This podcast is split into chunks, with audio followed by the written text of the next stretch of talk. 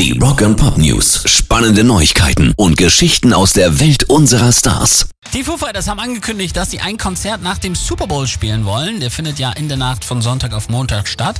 Und danach spielen die Foos unter dem Motto The Big Show After the Big Game. Das Konzert findet im neuen Metaverse statt, also dieser virtuellen Realität von Facebook. Um 5 Uhr morgens unserer Zeit soll es losgehen und laut Dave Grohl werden wir auch einen Song hören, den die Foo Fighters noch nie live gespielt haben. Rock and Pop News. Und das Fanvoting für die Rock'n'Roll Hall of Fame, das läuft ja schon. Schon mehr als eine Million User haben abgestimmt. Ihr könnt übrigens auch, wenn ihr wollt.